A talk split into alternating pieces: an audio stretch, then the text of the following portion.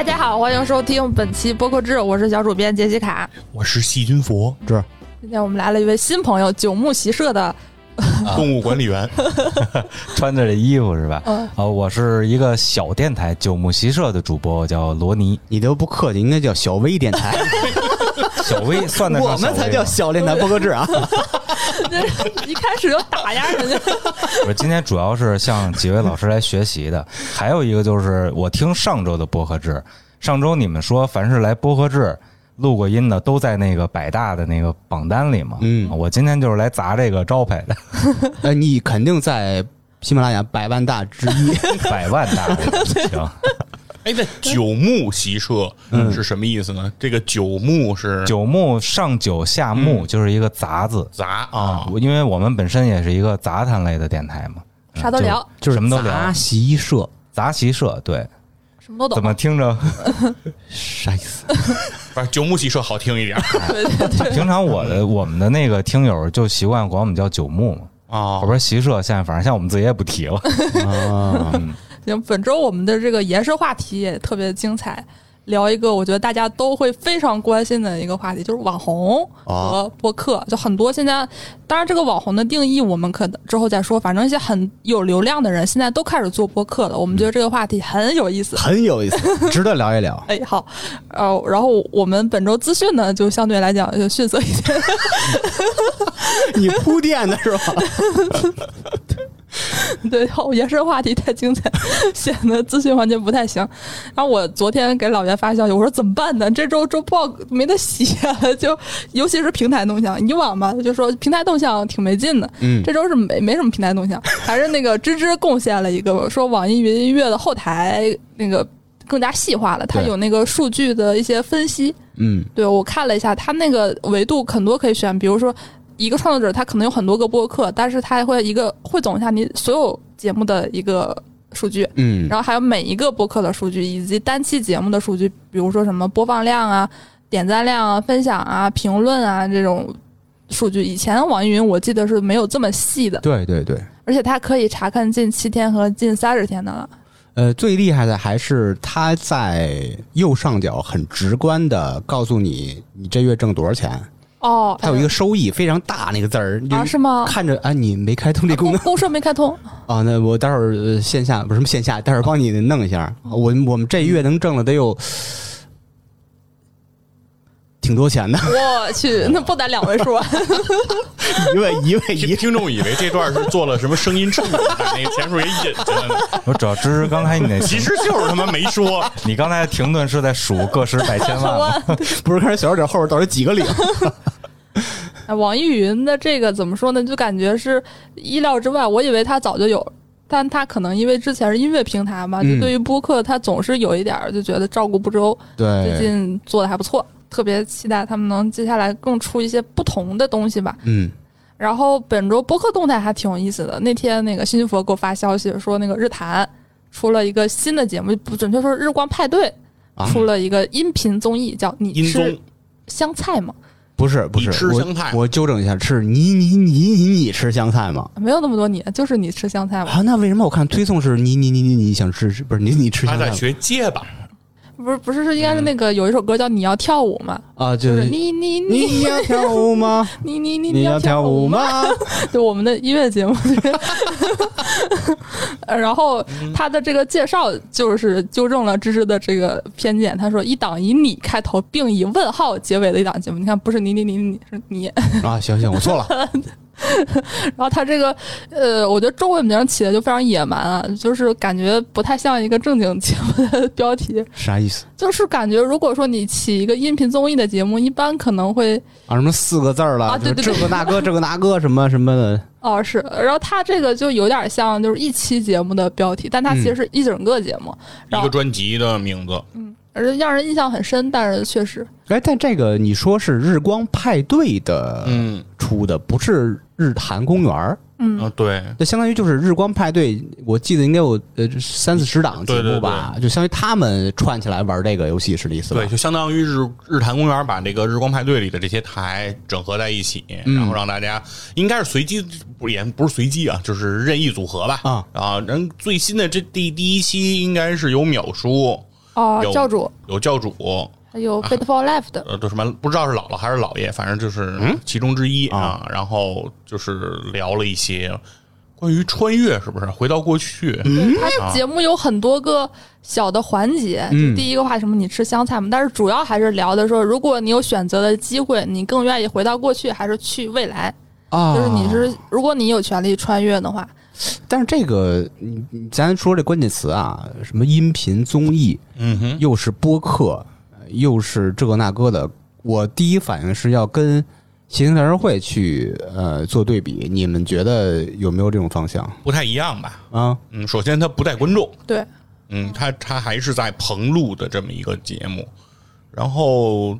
对，反正杰西卡的这个判断说，他认为不是特别的综艺，啊啊！哦，对，因为刚才我听你们在说这个，我就觉得它的综艺感在哪儿？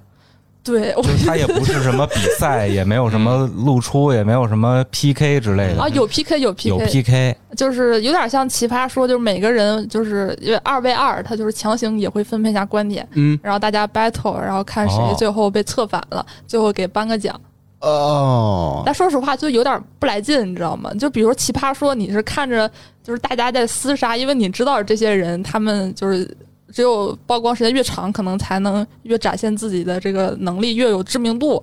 他是真的这个奖项，它不只是节目奖项，他在生活中也是有影响力。日坛的就这个你吃香菜嘛，就是说我感觉谁赢了，其实赢的人、输的人也不会太在意。我感觉而且我感觉音频如果像奇葩说那样吵起来的话，就会真的很吵。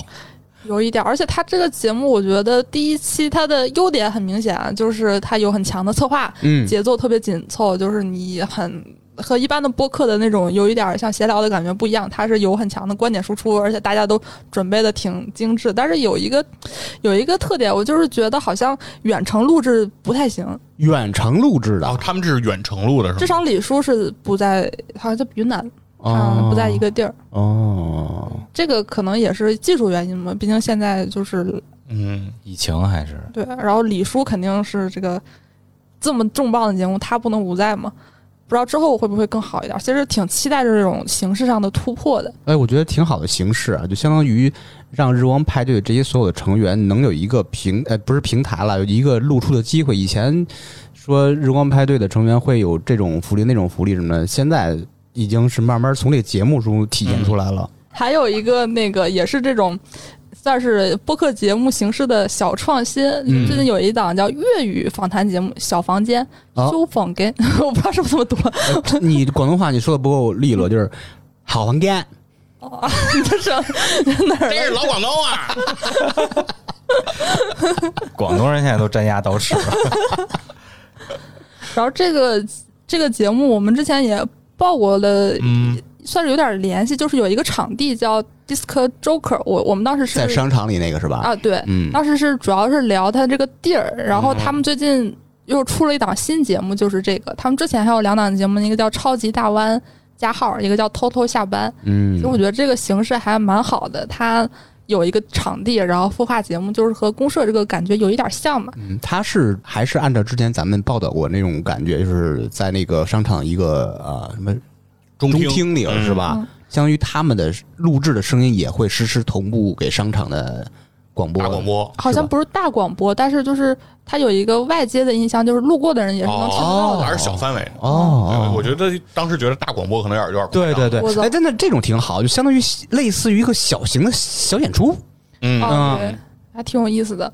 我对于方言播客一直都挺好奇的，我尤其不知道为什么特别喜欢听粤语。我就刚才给那个主创留言，我说不知道为什么听了很久，虽然一句话也听不懂，听着很舒服。火很 很亲切，很亲切。你毕竟是东北人嘛，对。然后还有一个新的播客叫《社会价值时间》，个节目平平无奇，但是来头蛮大的，是那个腾讯可持续社会价值事业部推出的。哦，这个好像是一个大厂都的标配吧？都有这个部门，可持续事业部，叫什么 CIR 什么 CIR 啊，它它的这个是 SSV，不同啊那个公司叫不一样，叫 Sustainable Social Value。然后哇哦，它的第一期节目是关于高考选专业的一些话题。嗯嗯，啊，我不知道。估计跟那毕业季有相关吧？啊，对对对，他为什么要选专业？就申报嘛。最近不是成绩已经下来了，啊？然后他们将来也会对什么基础科学、教育创新、碳综合等领域进行一些话题的发散。嗯嗯但目前看的话，规律好像更新好像不是特特规律，就出了一期。嗯，听起来像是讨论一些人类问题的。哦，对，挺大的话题都。哎，像你之前杰西卡，你呃捋一下你之前报道过这些新做的播客，尤其是这些大厂或者说机构做播客，现在还在正常更新的，超过百分之五十吗？不超过，我就猜到有这个数据。我我以为需要想一想呢，算一算，答案是确定。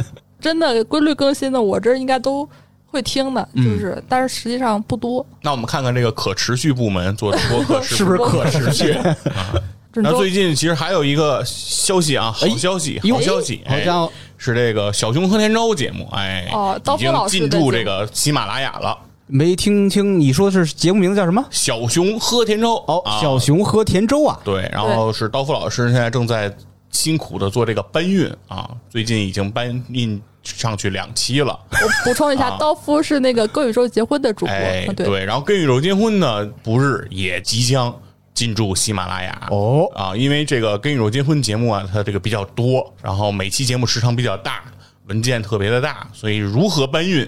现在是摆在刀锋老师面前的一个难题，嗯。啊，现在正在尝试去用什么方法来解决，因为他们的想法呢，还是希望把《跟宇宙结婚》全部的内容，嗯，都同步到喜马拉雅上，因为他们觉得如果只是新节目放上去，会觉得太多的缺失，哎这样的话，各个平台之间的听众可能会感受到不太好，哎，所以他们决定还是想把全部都要搬上来，但是是个大工程啊。对，所以说这个事情还在慢慢的进行着，嗯，但是我们希望早一天啊，能够在这个喜马拉雅上看见《跟宇宙结婚》，嗯，这对喜马拉雅的听众，尤其是喜欢跟女主结婚和小熊喝甜粥的嗯听友朋友们，是一个极大的好消息，不用。去一些呃其他的平台特意下载这个 app 去专门收听这个，不用说两边切平台，然后各种找播客了，嗯，没错，对我最近还见到了刀夫老师，并且和他合影合。了个影。而且我你你的发圈的转发词不是转发词，就是发圈词还挺有意思，什么大姐姐遇到大哥哥什么的。你不是排，这都是什么？就是老姐姐哦哦就是跟宇宙结婚的梗。就听宇宙跟宇宙结婚的人都是老姐姐，不管你是男是女，是年哦哦，这是一个梗，是长是少，嗨对对对，哎哎，哎，不懂了？现在就去补课。然后本周有有一个新板块，就是那个营营销风向，也算是媒体风向吧。就是那天我看到一个文章，还挺激动的，那标题写的就很吸引人，拿出百分之五十的投放预算，品牌看中了播客什么？哇，对，你想一个品牌要把百分之五十的预算投播客，这这个品牌真是没什么钱，大大买卖。然后我就看了一下那个文章，我觉得有几个段儿可以分享一下，是哪个品牌要做这种事儿呢？是一个酒类的新消费品牌，叫周礼 （J O L L E E），啊啊，它是一个代理商嘛？什么酒啊？果酒低度的那种酒，啊，就是大家应该挺熟悉的，挺熟悉的吗？就是大家不都不喝，但是大家都都看到过广告的那种。而且这是不是之前有一个叫 Miss Berry，嗯，之前大量投放播客，是是它是另外一家吗？是另外一家，哦。然后还有那个三得利和乐怡之前也投过不少。嗯。这种酒类的品牌是投放播客比较多的。对，那野史下酒是百分之百投放播客，哎。嗯，投放自己的播客。哎，那九牧席社可以接，合适吧？合适合适，然后他们是主要是特别看重小宇宙这个平台，嗯，他们说哦他们从七月份开始，小宇宙会占他们百分之五十以上的投放预算。然后因为播客它就是我们之前经常说它的这个数据不太好测量，就是如何衡量这个转化率呢？所以他们就采取了在此期间停掉其他平台的投放，啊，然后以这个什么呃进店人数和购买人数来测算 ROI。它那个百分之五十预算花在小宇宙这上边，它是投放在小宇宙更新的播客节目，还是小宇宙的，比如有一个什么手交什么这那的？那肯定都有啊！你哦投手交，你不可能没节目行，那等着啊，我们等着你投放啊，叫什么周里是吧？啊、对嗯，都是妯娌，都是亲戚，来来投吧。这芝芝就是一个大酒鬼，特合适。这 样说合合适吗？不是品鉴一下，就帮着品鉴一下是吗？帮忙嘛，是吧？不要钱，那那人可以说联系一下。然 后本周海外动态还、还就挺好玩的，就是它的行业性质差一点，但它趣味性比较高。嗯，差点。呃，当然第一个还是这个为了我们专业度，还是报一下行业的大事件。哦，就是有一个播客上市公司，我们就让你聊，就 Acast，嗯，他们最近收购了一个播客数据公司，叫 Podcaster，是一个就是包含几百万个什么数据的一个数据公司，它应该是反正算是至少他们说是全世界最广泛的和最权威的数据平台。就是只做播客的数据统计。哦，对，然后收购价差不多是三千四百万美元，哇，哇，啊，挺牛的。嗯，啊，然后下一条动态呢是一个小讨论，它算不算是一个事件呢？就是 Anchor 的一个负责人高管，然后他发了一篇文章，就说 RSS 这个事儿。他说 RSS 到底是对播客来讲是好事儿吗？是不是其实某种意义上影响了播客的创新？他就说标准化这个事儿，因为 RSS 它自己有一套它的技术标准，而且它这二十年基本没怎么变过，有完善，但是基本上他那个思想原则都没有什么变化。他觉得说，可能这样短时间内看起来是挺好的，他确实有很多这种优点，什么易分享啊、平等啊，什么就是就是不会被平台，但是很有可能也影响了一些创新，因为没有一个大的平台，所以说很多事儿它无法运营干预。Anchor 是做托管的，有这种言论，他的目的是什么？你猜一下。我觉得别揣测意图吧，但我觉得这个这个思路是确实最近海外才有的。嗯，以前大部分人还是坚定的站 RSS 反对嗯 Spotify 的，至少言论上吧，可能行动上还都 投奔 Spotify，但是最近可能言论也在风向在转变，嗯，看来海外要迎来一波新的播客变革了。有可能，但是只是目前只是这个文章没有一些特别切实可行的数据或者是其他人的发言来论证吧，嗯，一家之言，仅供参考。嗯还有一个挺有意思的事儿，就是说，如果你的播客正好被一个很有名的人听到，会产生什么后果呢？啊，就是有一个，呃，我不太懂啊，反正是一个前世界排名第一的网球运动员，叫 Billie Jean King，这是 你你问那个体验战士卡的主播徐云佛听过没有？男男的女的呀？这个是听个男名儿吧听着像女名吗？啊，Billy Billy 怎么会是一女名儿啊啊，是吗？那金不是女名吗？？Billy Jean 是个牛仔裤，那不是不知道不知道是谁？啊，那个你看体验战士卡的主播徐云佛说不知道是谁，我也看网球，也没听说过这名儿。反正前世界排名第一，那可能是女。二战之前应该是。他最近发现一个网球播客叫 The Tennis Podcast，做倍儿好，他就把那个好几百期全都听完了，哇，就是疯狂的着迷上了，然后觉得说这个主播太强了。然后他去申请做客还是怎么着？他去申请了这个公司的代理，他自己有一个公司，啊给，买了，不算买，就可能进行了商务代理或者是背书之类的这挺好的哎。啊。对，就是如果你的节目被一个合适的人听到了，就会有这种神奇的反应嗯，那博客制期待被谁听到呢？啊。不知道，马斯克呀。老袁能听就我就很开心。老袁不听博客制，我最近才发你现在是测试，你现在是测试是吧？看老袁这嗯这期节目留留言吧。他会看评论，他不听。大家不要在评论区头说这个事儿就行。好，以上是本周的资讯环节。本周延伸话题厉害了，为此我们这个听了好多节目，嗯 尤其是支持。哎，我我是最认真的做笔记的。嗯我想想吧，我 我都快忘了做做一周笔记需。要把你的笔记再发回去给你吗？我没有，我存了，存了，存了。太内卷了，真我就是觉得我听几期就不错了，看到芝芝把笔记发过来的时候，我顿时觉得自己简直了。嗯，我是以知道先打个样吧。我是以质量取胜，不是以量取胜。啊，我听的一个网红播客呢，是杰西卡推荐给我的，虽然杰西卡没听啊。我听了，我就可喜欢了。这个这个播客叫 M 字闲聊，M 就是 M N O P Q R I C K，M 就字 S M 的呃 M，对对对，哎，你这么解释明白了？M 字闲聊，主播叫装你走路，这是一个 solo 的播客，他自己一人的播客，装你走路不就是 Johnny Walker 吗？呃，就是更更好听嘛。啊，那他是跟那有关系吗？呃没有没有没有啊，没关系啊。他这个主播呀，装你走路啊，啊是以前是一个公众号的写手，哦，这个号后来被炸了，所以做播客了就。呃为什么炸了呢因？为哎这这你问为什么要？没有，我知道他是他他写的是一些同性题材的，对对对，哦不玩文字了，就玩声音吧哎。呦，嗯、就想想这么搞。M 字先聊的名字由来啊，当时我跟杰卡讲了，是康熙来的一个梗，哟，具体是什么梗呢？嗯，杰卡什么梗？啊，就是蔡康永有一期，就是好像看，就是他们经常会放一些视频在现场，然后蔡康永会进行评论，小孩子会进行吐槽什么的。嗯然后那因为可能离得有点远，那个上面文字是什么 M 字开脚，嗯，就是有的时候不知道怎么形容。是蹲着跟人聊天是那个吧？啊、对对对哎、对。然后那个蔡康永就老花眼，然后没看清，就说 M 字闲聊。然后哎，张妮就觉得说这个梗还蛮有意思的。啊，这个定位啊，播客定位就属于那种闲聊的播客，哦他聊的比较杂呀，从生活聊到音乐，分享自己在北京、在上海的生活，单口的吗？单口的是哦 solo 的，而且听他说没做多大准备，嗯，哎呦，嗯，就是属于那种自己的储备非常足、有故事、有经历的那种人，分享北京、上海的生活。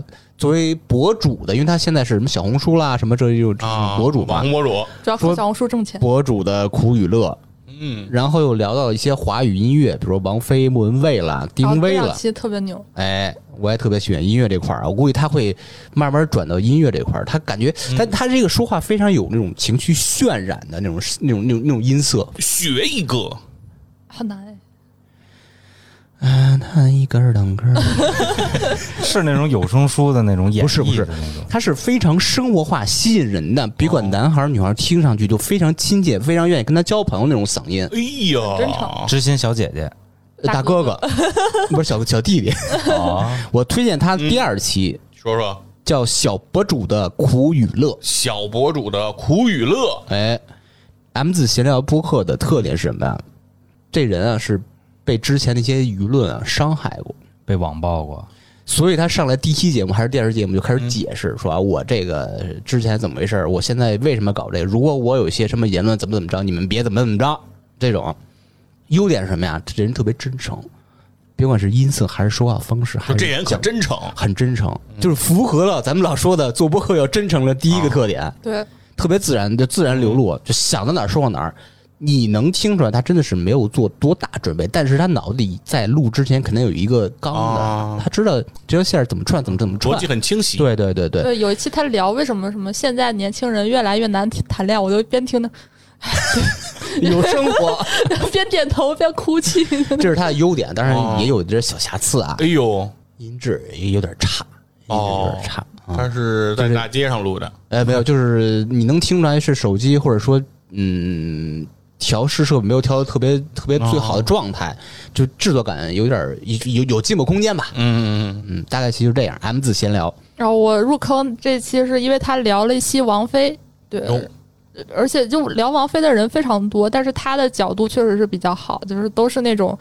他是聊王菲身上那些模仿和借鉴以及原创的那些关系，有一个主线，而且挑的歌都巨好听，又有角度新奇，然后嗯选歌品味一流，嗯，非常好，卓而不群。我觉得算是音乐博客里的一个新新风向。对对，它其实挺符合呃这个定义，就是从其他领域是公众号或者小红书啊，自己有一个个人影响力，然后转到做播客，相当于也算一个网红播客吧。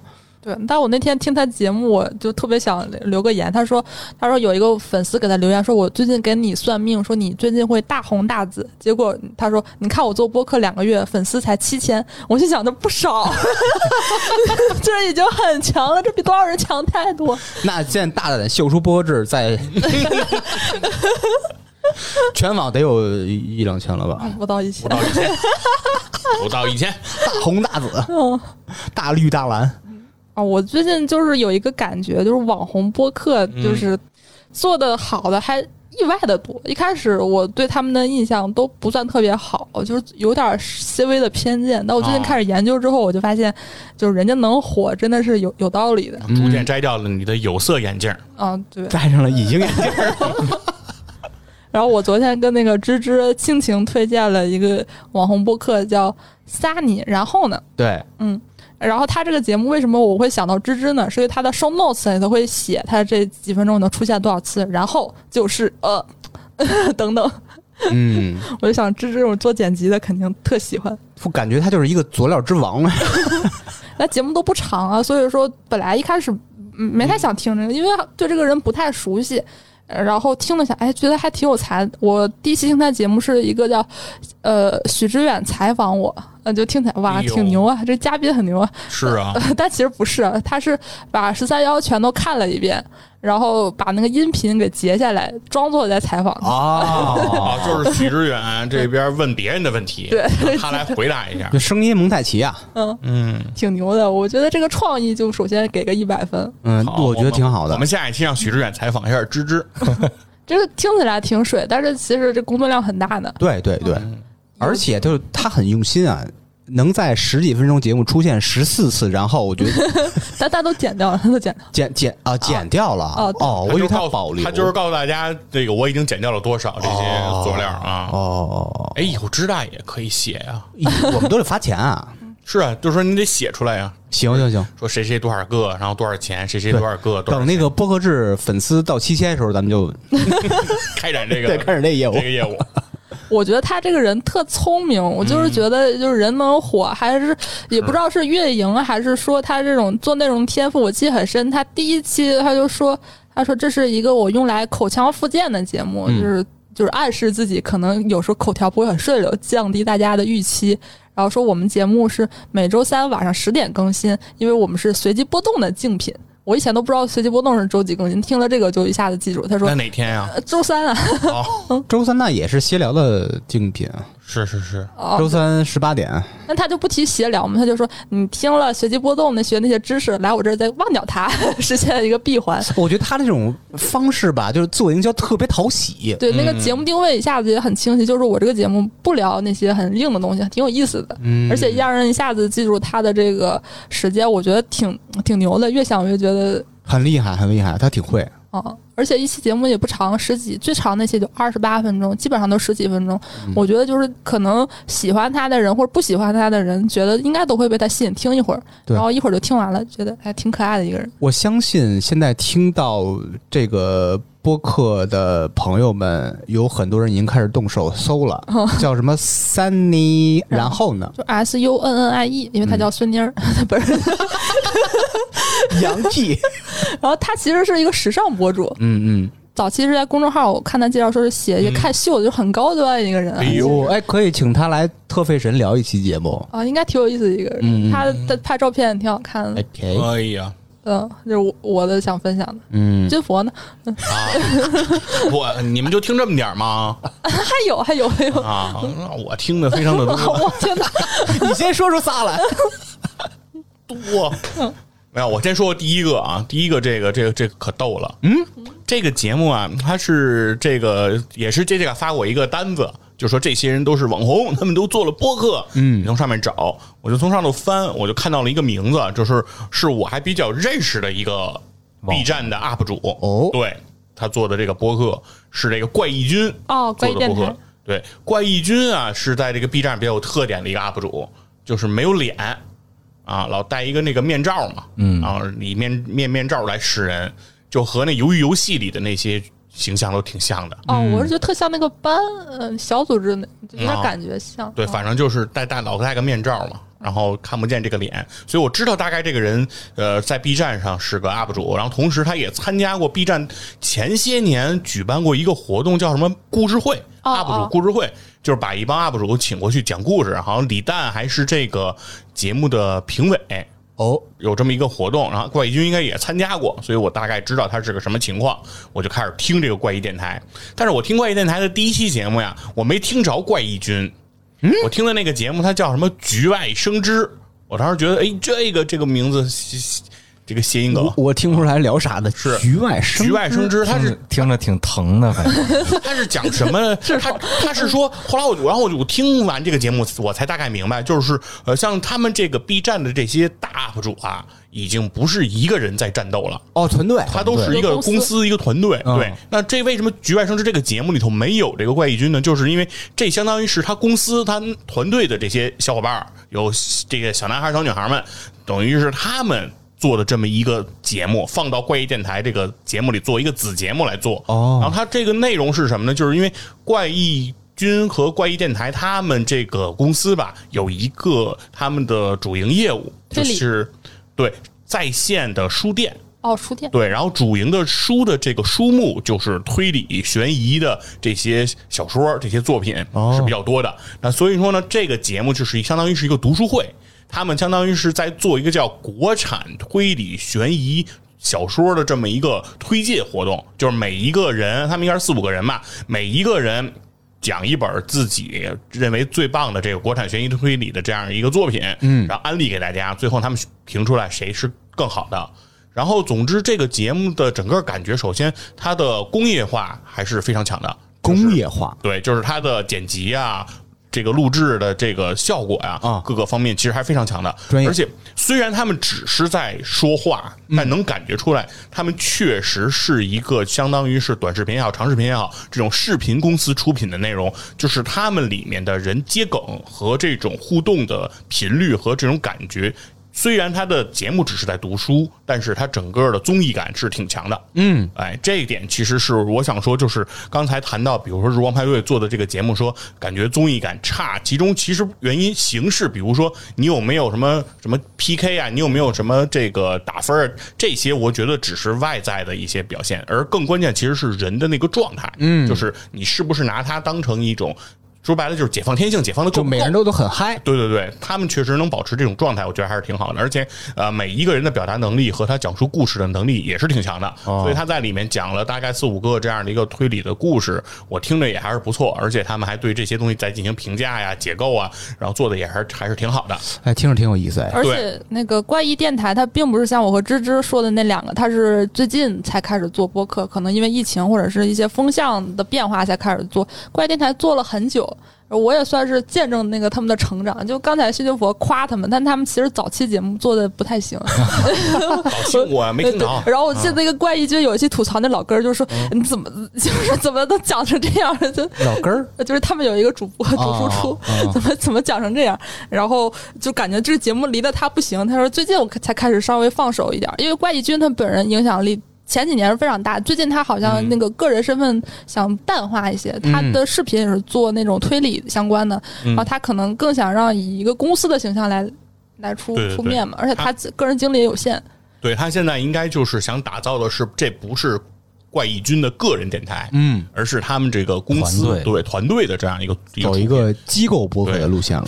总之是现在我的感觉是以《局外生枝》这一期节目的水准来看，其实是一个比较成熟的，而且我觉得水平也很高的一个节目。但是唯一的问题就是这期节目里没有怪异君，因为我听的是一个网红播客啊，这个网红他不存在，对，所以我没办法，所以我就得从那节目列表里我就再找。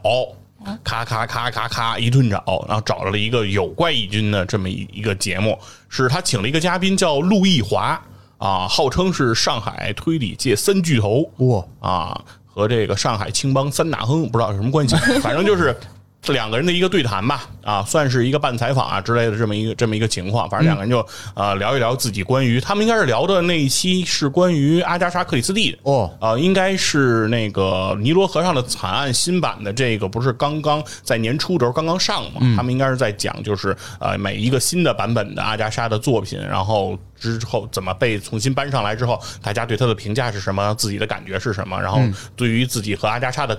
感情啊，因为他们都是推理迷嘛，那所以每个人都对阿加莎的作品都非常的熟悉，所以两个人聊的还挺多的。嗯，但是因为我本人对阿加莎的作品，嗯、没有那么大的共共鸣吧，就是我知道他的呃叙事轨迹，他的这个做的这些东西很好啊，显得很聪明，但是我并没有说对他研究到他们那么深的程度，所以这一期呢，我只能听他们大概的这种感觉啊。那你他他们符合你当时去特意翻这期节目的你的预期吗？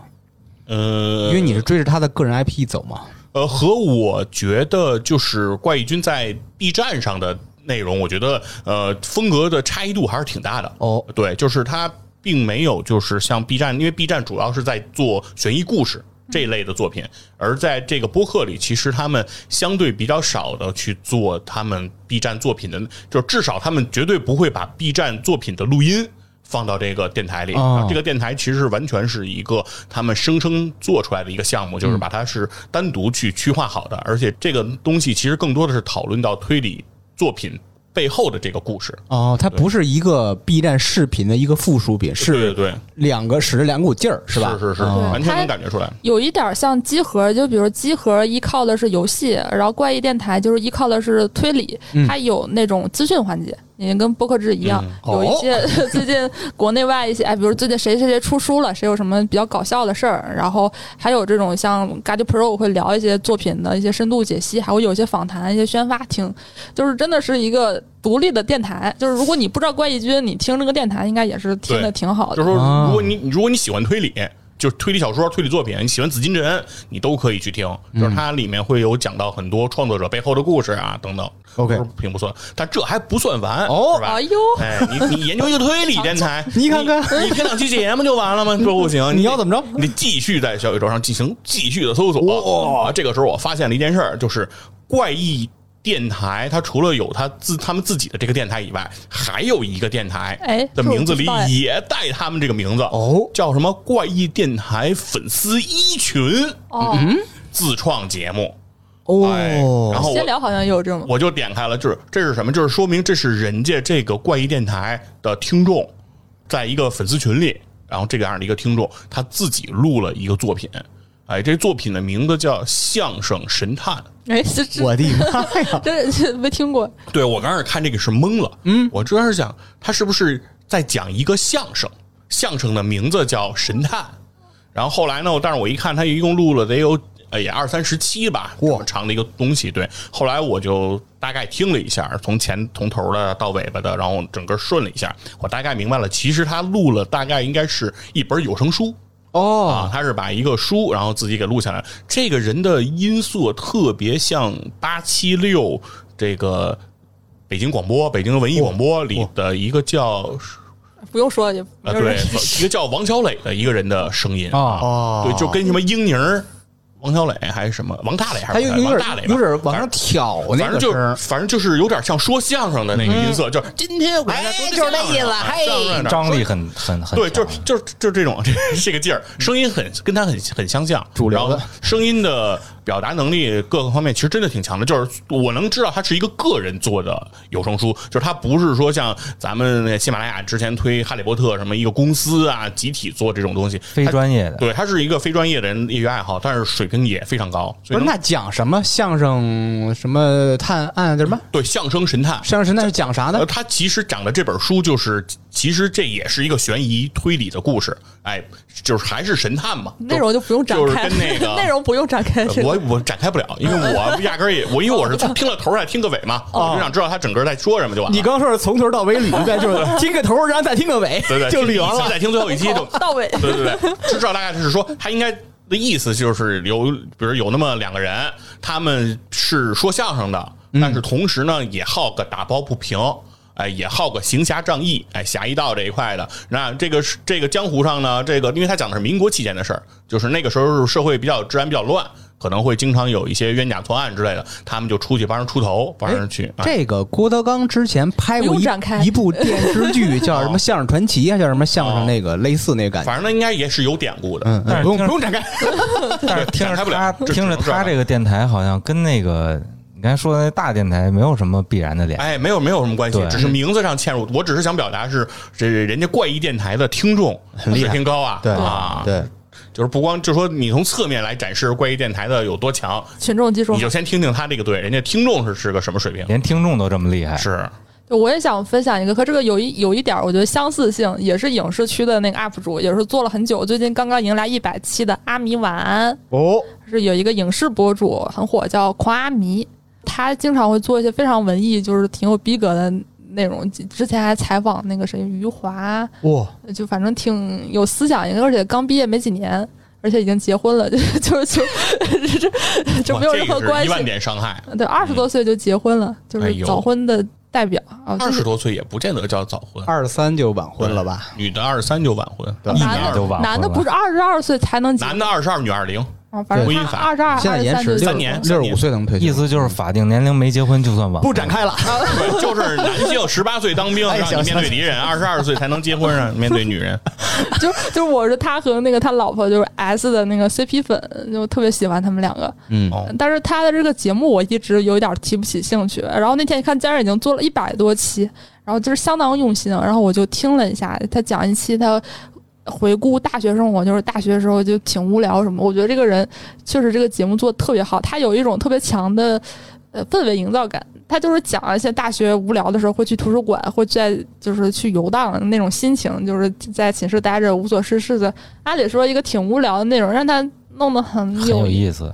就是自己就会被带入到自己大学的那个环境，很首先很真实、很真诚。产生共情了。对，大部分人大学生活其实大部分时间也就那么回事儿吧，我自己感觉。哎，其实你你就很多人是有敏感度的，就是你咱还是说的大学生活，你觉得你回顾起来，你大学这四年觉得很平淡，什么这个那个的，有些人就会抓住这个点。他认为这事儿不平淡，他把这事儿讲出来以后，哦，你觉得哦，其实自己也不平淡，哎，对对对，有这个感觉，就是突然觉得自己那个无所事事大学生活变得那么悠哉惬意，让人怀念。每个人都很厉害。而且时间也不长，九分钟、十分钟，就感觉睡前听一个这个，就整个人都 在云里雾里，就是很舒服 那种感觉。不是那那个意思啊，就是喝点也行。很 很让人放松，嗯而且确实跟怪异电台这个有一点像，虽然是他自己一个人的节目，也肯定是准备的很用心的，这个音质就相当过硬。嚯。啊，然后剪辑的也非常好，那个整体的氛围，但它有一点可能跟大家呃印象中的播客差别有点大，又有点像我感觉广播电台哦。那种 DJ 的那种节目，它声音很好听，而且应该是有稿子，虽然读没有那种很强读稿感，嗯。嗯，就是很舒服的一个节目。哦，我还听了一个叫 Nice Try 哎，哦这个很有名儿。这个这个节目，哎，呃，非非常的有名儿。然后而且去年我听了一个叫 Fish Wishes，就是那个鱼许愿许愿。哎，然后今年我又听了这个 Nice Try，然后非常有意思的是，我去年听的那期鱼许愿，就是 Nice Try 的主播去了鱼许愿做的一期节目。当我今年再打开 Nice Try 的时候，我就觉得我听了一期一样人的节目。啊，我听的就反正是那个女孩的声音是挺挺挺有挺有这种特点的啊哦，特特嘛。啊，对对对，反正他就是一直一直说话啊。然后这个节目，这个特色 Talking，对这个节目我就很难去给你们总结和这个理解。他聊啥的？关键是哎呦，什么都聊。呃，就比如说日常生活，比如说最近买什么东西了，然后最近或者说最近又不喜欢买什么东西了，或者说啊、自己的朋友什么打高尔夫球，然后高尔夫球是个什么样的运动，然后高尔夫球里面是得交年费才能进去，然后说那个他的车，然后被那高尔夫球。打出来砸到了车，然后呢，他就觉得这事儿很很倒霉，然后自己想开车进那个高尔夫球场要个说法，但是因为自己没有交年费，所以那个杆儿不给他抬，所以他进不去。你是怎么记住这个细枝末节的？然后后来他才知道说，每一个这个高尔夫球会所的这个高尔夫球啊，都是有芯片的。哦就是说这个球是谁打出去的，这个高尔夫球这个会所他是知道的。所以说，如果你拿着那个球去索赔，是很容易进行这个索赔的。但他的意思是他不知道，然后这是个阶级之间的壁垒吧，反正就是讲到了这么一讲讲到这么一些内容。然后刚开头这个节目，反正我觉得割裂性挺强的，就是他最开始他们在讨论什么事儿呢？在讨论说今天要不要做一个挑战，就是不要让画掉地，就是画别落在地上。说他们经常以前说是眼睁睁的看着一个画，呃，啪掉地上。对，那他们说今天我们能不能在节目里不出现这种情况，让大家都讨论了半天能不能弄，能不能弄，反正折反正折腾一溜够也没说出个所以然。最后说出了一什么事儿呢？说说如果不想让画掉地上，可以在后期上下功夫。他们说 可以让这个画呀，日，即将落地的那一瞬间，说什么引入什么姜思达的那个什么锣，然后咣什么。怎么这我也听不太懂他们，因为他们他们可能本身应该是网红，所以他们基本上就是在节目里对聊到的其他人也都是类似这种网红，哦。甚至是比他们更有名一点的这种网红啊，他们基本上是这么个习惯，所以你听上去呢也不是很清楚他们到底是怎么在说。他们最后说他们要做一个填字游戏，我不知道你们了了理解不理解这个填字游戏，就是报纸上以前那个横格、纵格，然后一个成语少一个字对对对对，反正就是没有字儿，它完全是空的，就是只有横纵这样的一些格子啊然后它是会在旁边给你横纵给你分别提示，对，比如说什么那个那个那个那个床前明月光的下一句哦啊，就是基本上是这种，然后你通过这种提示把它填进去，然后通过这种提示和推理，然后你把它整个这个格子填满，这是这么一个东西。他们就说他们想设计这么一个填字游戏，他们认为这个难度特别的大，说因为有一个主播说他想在里面。比如横着横向，他需要他想写上《艾尔登法环》，因为他喜欢玩这个游戏啊，他现在已经通了。他说他特别喜欢这个，他要写《艾尔登法环》。他说那这个《艾尔登法环》他写完以后，他就说他就发现说，比如这个中间这个耳，嗯，他找不到说，他说不可能有一个比较长的诗句里面有耳，他就找不到了。他就说啊，这个东西真困难，然后是不是？他就非常的痛苦。然后他在那儿痛苦的时候说，那耳的话，那么你不能任尔东西南北风嘛？对吧？你说这么简单的东西，你说他们居然不知道，然后他们就他们他们因为这个事儿很难，所以他们那儿呢一直在那儿吭哧瘪肚的说说说得需要他大概得用一个月时间，然后才能做这么一个填字游戏。我当时就觉得我的天，不是，那你跟这个高尔夫砸车是一期节目吗？一期 我的妈呀！你明白了吧？现在我说的东西都通通都在一期节目里啊。然后，反正我只听到最后听到这儿呢，我我是决定这期节目不是放出来了吗？我决定下一期节目之前，我把我的填字游戏做出来啊。我觉得我比他们应该要快得多啊。关键是听完你说的这些，我突然很想去听一下。可以听，可以听。哎，不是，但是我这每个人你看想法就不一样，我就觉得这是我比较典型的播客刺客类型节目，对我来讲。这两套节目我觉得都有点像，就是那个与许愿和就是发散是吧？都有点这种风格。反正我因为我听了两期，人主要太重叠了，哦因为正好就是说什么呃 Nice Try 的人去与许愿嘛，所以然后 Nice Try 回来自己又这么聊，反正他们确实是呃挺自由的。你也能感觉出来，就是他们主播之间关系还挺好的，嗯，所以说互相之间说什么也都无所谓。它更像朋友聊天儿，没有一个固定主题。就是很多人不一样，很多人是奔着你一个我要听你对一件事儿的看法不一样。嗯，我最近听了一个网红博客，我不点名了，因为我不太喜欢。嗯，呃，然后我记得有一期他在节目简介说，大家可能对我这个节目预期有点高，但其实他们就想随便聊聊天。然后我觉得说，可能有的特别喜欢他们的人，应该很喜欢这种，很想了解他的生活。对于我这种不太了解他，只是听节目的人来说，我就觉得算了吧。听了两期，就是那种主题也不是特别鲜明，故事也并非很有趣，反正就是倒是感觉说的事儿都挺真的，但是我也不是特别想知道别人这个普通的生活，这是很个人啊。这个我是那种功利性比较强，我听一个节目，我一定要得到点儿什么，就是快乐。我不就不是知识，就或者是一些奇怪的东西吧。但是他的这个我就不太喜欢嗯，我终于知道为什么不听差点了。啊。对，就是，得不到。对，得不到什么。嗯然后我再推荐一个节目叫《喷嚏》。哦，哎，这个是那个你好竹子和一个博主和他的好朋友韩夏一起做的。然后我对这个节目有印象是有一期你好竹子他他是一个 vlog 博主，他是拍视频，他拍自己的一些生活，但他的生活就非常有意思，非常特别精彩，我就是无与伦比。然后他就跟你说，杰西卡就他喜欢那个，怎么什么词儿都往来招呼。fantasy 就是就是 gorgeous 特别好，就就因为就是因为我很喜欢这个人，那我、哦。嗯，所以说，但是我也不会想听他的播客。但是有一期我印象挺深，因为他爸爸是那个退休了，有一个老年合唱团，他们就是几十、无与伦比。几十个人给喷嚏录了一个开场曲，哇，哇，专门谱了个曲。就是喷嚏喷嚏喷嚏喷嚏，欢迎你来到喷嚏，就是都好多你想中老年那个合音，啊，就有点那个彩虹合唱团那劲儿吧，是吧？这个想到的是一个广告，嗯，有意思。有一个广告是一群老爷爷在那合唱嘛，就那种感觉。然后我就想，我一定要为了听这个嗯最终的成品，因为他那一期节目讲这个录制其实挺不容易的，还有那个作曲、演奏，还有人物、人物协调，还有他爸就是在那儿跟别人说什么我姑娘干什么，就是那种挺有意思的吧。然后我去听了一下那个节目，我觉得做的还不错，但是主要输出的还是那个韩夏，不是这个竹子，竹子可能比较忙吧，嗯就拍视频。韩夏是个导演，相对来讲台前的时间比较少。更多时间花在幕后，然后可能有很多话也更方便讲一讲。嗯然后有一期那个韩夏上螺丝在拧紧，讲的也挺不错的。我觉得韩夏了、竹子这俩人好像就是对女孩的吸引力更大一些。哦，我身边女孩很多都听他们。他有一点儿就是就是大家比较心中理想化的自己啊，啊，就是很自由过自己想他们是男的生活女。的呀？两个女孩儿的两个女孩啊，都是女孩儿啊。啊，最新一期是讲那个他们大学时期的那个北京，就是以前的那个北京那个氛围，就有各种奇奇怪怪的人啊，什么去去喝酒，然后买那种什么特别便宜的那个塑料瓶里的酒就能喝喝大了，就那样，嗯就挺自由，挺感觉挺好，挺就是你真诚你想过那种生活是吧？啊。是那你就喝呀哦我 他不是说喝那人就想要那种啊两个人的状态，啊！就很恣意，就过自己想过的生活，嗯。然后。这帮人就是出身也都蛮好，一个是武大的，一个是央央央，反正特好这是教育背景比较好，对，咋就叫出身比较好？家里也特有钱。都受，不了了。哎就这种，插一个题外话啊，因为他们的播客名叫喷嚏。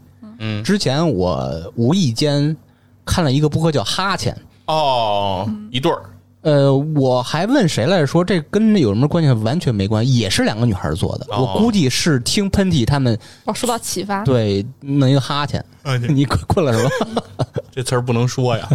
哎，但我有一点就是我要说，就是他的播客做的没有视频好，就 啊，是并不是那种会让我觉得眼前一亮的，或者我我也不会继续听，就这样。你因为你看他视频吸引你以后吧，你是带着一个更高的期待去听他的节目，想挖掘点不一样的东西，发现它并不是刚才说那个提到的音频和视频分着走的那种感觉，是不是？是不是一个相当于它音频是一个视频的补充？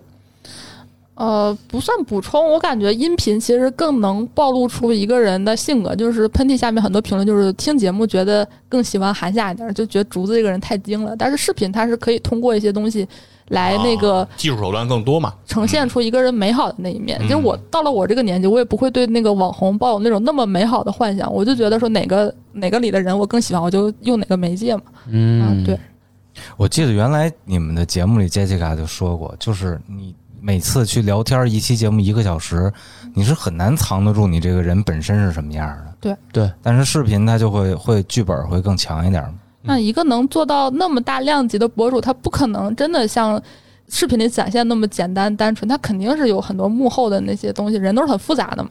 不是说他这个人不好呀，就是嗯相对来讲，我更喜欢视频里的他。明白明白明白。不是说人不好，只是比较复杂。